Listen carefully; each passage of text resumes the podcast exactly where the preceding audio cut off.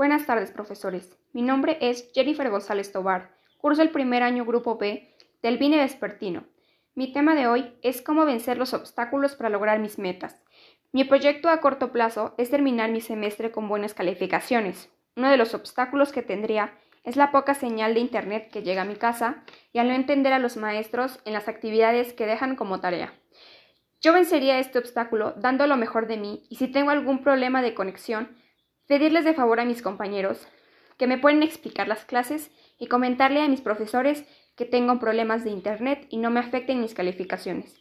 Mi conclusión sería que tengan más tiempo de tolerancia para los trabajos, ya que a veces mi Internet falla y minutos para entrar a clase, que los profesores expliquen de manera explícita e interlativa. Muchas gracias por su atención, profesores.